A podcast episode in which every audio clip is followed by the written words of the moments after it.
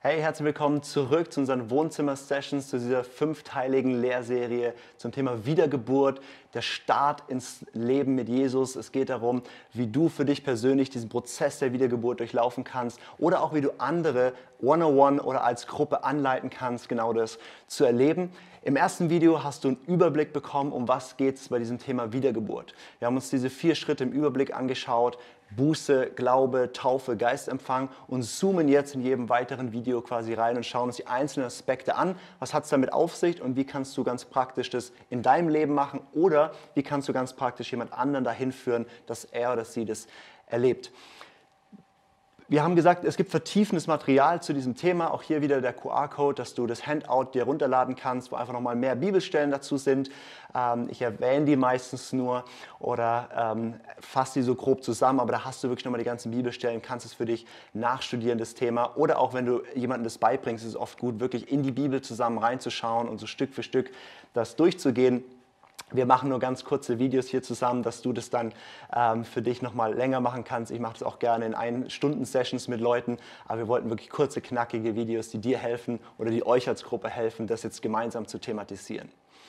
Also der erste Aspekt der Wiedergeburt, der neuen Geburt ist Buße. Jesus fängt seine Predigtdienst damit an zu sagen, tut Buße und glaubt an das Evangelium. Buße ist der Startpunkt und dieses Wort ist enorm veraltet und bewirkt vielleicht ganz komische Assoziationen in deinem Kopf, weil Buße hat man irgendwie so mit Büßen und, und irgendwie schlechter Laune oder, oder Selbstgeiselung im Kopf. Aber Buße, das Wort, was dort eigentlich in der Bibel steht, die wurde ja ursprünglich auf Griechisch geschrieben und das Wort, das da steht, heißt Metanoia. Das bedeutet so viel wie umdenken, umkehren. Es geht um eine 180-Grad-Wendung in unserem Leben. Das ist eigentlich der Kernpunkt, dass Jesus sagt, hey, wenn du an mich glaubst, wenn du mir nachfolgen willst, dann ist es nicht so, du lebst halt weiter dein Leben und holst mich so mit in dein Lebensboot, sondern es das heißt, du kehrst komplett um, wie du bisher gedacht hast, wie bisher geredet hast, bisher gelebt hast und du folgst jetzt mir nach. Und das ist ein radikaler Bruch und das ist auch, was wir oft sagen, eine Entscheidung für Jesus, zu sagen, ich entscheide mich, dass nicht mehr ich mein Leben bestimmen, in welche Richtung es geht, sondern ich kehre das um und sage, ich folge jetzt jemandem, nämlich Jesus. Er ist der König seines Reiches und ich werde Teil von diesem Reich, indem ich mich diesem König unterordne und sage, nicht mehr, wie ich das denke und wie ich das will, sondern wie du denkst und wie du das willst. Ich folge jetzt dir nach. Es ist eine komplette Umkehrung von, wie wir bisher versucht haben, der Herr unseres eigenen Lebens zu sein und jetzt zu sagen, okay, ich kehre davon um, ich folge jetzt Jesus nach. Und Buße ist etwas, wo die Bibel uns zu auffordert, Buße zu tun. Und gleichzeitig sagt die Bibel, es ist nichts, was der Mensch einfach nur in sich hervorbringt, sondern es ist Gott, der Buße bewirkt. Mit anderen Worten, der Heilige Geist, der überführt uns von den Punkten, wo wir eben bisher konträr gelebt haben zu dem, was der Wille Gottes ist. Und er hilft uns, es zu erkennen. Und dann können wir umkehren, 180 Grad und in die andere Richtung mit Jesus laufen. Und Buße hat nichts damit zu tun, dass wir irgendwie unter so einem Gefühl von ich bin schlecht und, und Verdammnis sind, sondern die Bibel sagt, die wahre Buße, die, das ist eine göttliche Traurigkeit, die dort hervorkommt. Ein, ein Schmerz, den ich spüre über, oh nein, ich habe bisher ganz falsch gedacht über Gott, über die Welt. Ich bin, ich bin umgegangen mit mir selber oder mit anderen auf eine Weise, die, die, die verletzt und zerstörerisch waren. Und es ist ein Überführtwerden von dem, was die Bibel Sünde nennt, nämlich zu merken, okay, ich habe das Ziel verfehlt, für was ich geschaffen wurde. Ich habe nicht in der Liebe Gottes gelebt, sondern ich habe vielleicht gelogen, ich habe vielleicht Leute ausgenutzt, ich war stolz oder was immer die Themen sind, wo wir merken, okay, hier, hier bin ich eigentlich gescheitert. Und der Punkt ist, dass es da nicht nur darum geht, dass die einzelnen Taten vielleicht nicht optimal waren in unserem Leben, sondern Buße bedeutet eigentlich zu kapitulieren vor Gott und zu erkennen, dass selbst das Beste, was ich bisher getan habe, ist nicht genu gut genug für Gott und ich brauche, dass Gott mich neu macht, weil aus eigener Kraft kann ich nicht ähm, dem Maßstab Gottes, der Gerechtigkeit Gottes entsprechen. Okay, so vielleicht noch ein bisschen abstrakt, wir machen es mal praktisch, weil ich glaube, Buße beinhaltet so drei Punkte. Das sind erstmal deine Gedanken, zweitens deine Worte und drittens deine Taten. Punkt 1, Gedanken. Es ist ein Überführtsein von, okay, so wie ich bisher gedacht habe, ist es vielleicht gar nicht. Oder wie ich bisher die Welt gesehen habe, es ist eigentlich ganz anders. Und das beginnt damit, dass Gott uns durch Menschen, durch die Bibel, durch das wir das Evangelium gehört haben oder was auch immer, uns konfrontiert mit Denkweisen, wo er sagt, okay, da möchte ich jetzt, dass du umkehrst. Und das ist ein grundsätzlicher Prozess von punktuell, okay, ich entscheide mich, diesem Gott zu vertrauen und ihm nachzufolgen. Und es ist ein Prozess, der nie aufhört, weil wir immer mehr denken okay, oder immer mehr entdecken, wie das Denken im Königreich Gottes funktioniert. Wir sprechen ja über Wiedergeburt, das ist der Weg, wie wir in ein neues Reich, in das Reich Gottes hineingeboren werden. Und in diesem Reich müssen wir lernen, komplett anders zu denken, weil es ganz anders funktioniert als bisher. Und da ist Buße im Gedanken der Startpunkt, Metanoia, wir denken um. Das ist vielleicht so der, der verborgenste Aspekt von, von Buße. Aber es hat dann auch äh, diese zwei weiteren Aspekte, nämlich zweitens den Aspekt von, von unseren Worten. Das heißt, von dem, was wir sprechen und sagen. Das heißt, wir bekennen, wo wir auf dem falschen Weg waren. Die Bibel nennt das, ähm, nennt das das Bekennen unserer Sünden. Das bedeutet, wir, wir sagen nicht nur ein allgemeines Gebet, oh Herr, okay, vergib mir meine Sünden, oder meine Sünde, sondern es ist ein sehr konkretes, okay, was sind denn die Sünden in meinem Leben? Was sind denn die Punkte in meinem Leben, von denen ich umkehre und die bekenne ich vor Gott? Bekennen bedeutet, ich nenne die beim Namen. Das heißt, ich sag, ich beschönige das nicht, ich suche nicht Ausreden, sondern ich sage, Gott, hier habe ich gesündigt, hier bin ich nicht deinem Maßstab gerecht geworden, hier war ich verlogen, hier habe ich, habe ich geklaut, hier habe ich ähm, Menschen verletzt, hier habe ich Ehebruch gemacht, hier habe ich, was auch immer die, die Themen sind. Und wir bekennen das vor Gott und sagen, Gott, das ist, wie ich bisher unterwegs war und das bekenne ich dir. Und das Schöne ist, die Bibel sagt, wenn wir unsere Sünden bekennen, dann ist Gott treu und er ist gerecht und er vergibt uns unsere Sünden und er reinigt uns von jeder Ungerechtigkeit. Und die Bibel verwendet dann ganz, ganz tolle Worte und Bilder, um zu beschreiben, was passiert mit allem, was du ihm bekennst, ist, er nimmt es zum Beispiel und schmeißt es ins Meer, dass es versenkt ist und niemand mehr daran kommt. Oder das heißt, soweit der Westen und der Osten voneinander entfernt ist, also unendlich weit, ähm, so weit hat Gott von uns entfernt unsere Sünden.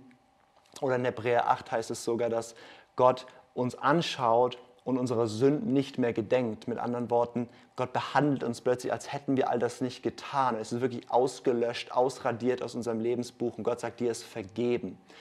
Das ist, was passiert, wenn wir unsere Sünden vor Gott bekennen. Und manche Sünden bekennen wir einfach im Gebet persönlich vor Gott.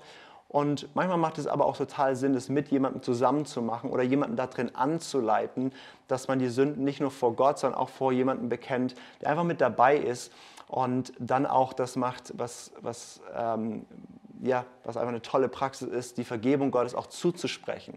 Ich habe das so oft in meinem Leben erlebt, wo ich eine Sünde bekenne vor Gott und da ist jemand da mit dabei und dann spricht die Person mir das Wort Gottes zu und sagt, ja, deine Sünden sind vergeben. Das hat eine gewaltige Kraft. Das heißt, was du machen kannst, ist persönlich für dich mit Gott dein Leben ein bisschen anzuschauen und diese, diese Dinge zu bekennen. Ich möchte aber total ermutigen, dir vielleicht auch jemanden zu suchen oder wenn du jemanden hast, dir, dir ranzuziehen und zu sagen, okay, ich gehe diese Schritte mit dir durch und ähm, bekenne ja, diese, diese Punkte und, und empfange die Vergebung. Was hier total helfen kann, ist, das hast du auch im Handout, eine ganze, ganz viele eine Auflistung von ganz vielen Bibelstellen, wo im Neuen Testament so richtige äh, Sündenkataloge genannt werden. Und es kann total helfen, die einfach mal durchzugehen und den Heiligen Geist zu fragen, Gott zu fragen, hey, Gott, zeig mir, wo sind Punkte, wo ich konkret umkehren muss und diese Schritte wirklich einfach dann durchzugehen. Es gibt dann aber noch einen dritten Part, da wo wir gedanklich im Inneren umgekehrt sind, da wo wir mit unseren Worten bekannt haben, Vergebung empfangen haben, gibt es einen dritten Schritt. Und der dritte Schritt ist, mit unseren Taten umzukehren. Also ähm, Dinge auch wieder gut zu machen, wo das eben möglich ist. Wir sehen es immer wieder in der Bibel, ähm, da wo Menschen Gott erleben, dass sie dann auch ihr Leben, Dinge auch wieder in Ordnung bringen, die eben schräg waren. Ein bekanntes Beispiel ist Zachäus, der erlebt, wie Jesus zu ihm kommt und er ist so überführt davon, dass er bisher habgierig war, dass er Leute ausgebeutet hat, dass er sie betrogen hat um Geld. Und er sagt dann zu Jesus, nicht nur, okay, es tut mir irgendwie leid, vergib mir meine Sünden, sondern er sagt, oh, ich werde das wieder gut machen und da, wo ich Menschen betrogen habe, werde ich den vierfach zurückerstatten. Das heißt, er hat nicht nur in Gedanken und im Herzen irgendwie Buße getan, nein, er ist umgekehrt 180 Grad in seinem Leben und hat gesagt, ich bringe das wieder in Ordnung. Oder wir sehen in Apostelgeschichte 19, äh, dass die Gemeinde in Ephesus, dass dort Menschen zum Glauben kamen. Und was sie gemacht haben, ist, sie haben, haben nicht nur neu gedacht. Sie haben nicht nur ihre Sünden bekannt, sondern dann haben sie ganz viele okkulte Gegenstände gebracht, ja, so Zauberbücher und Zeug, und haben das öffentlich verbrannt. Das heißt, sie haben wirklich einen, einen Cut gemacht mit ihrem alten Leben, mit Dingen, wo sie wussten, das ist nicht im Willen Gottes, Zauberei ist nicht im Willen Gottes, deswegen trenne ich mich von diesen Zauberbüchern und so weiter.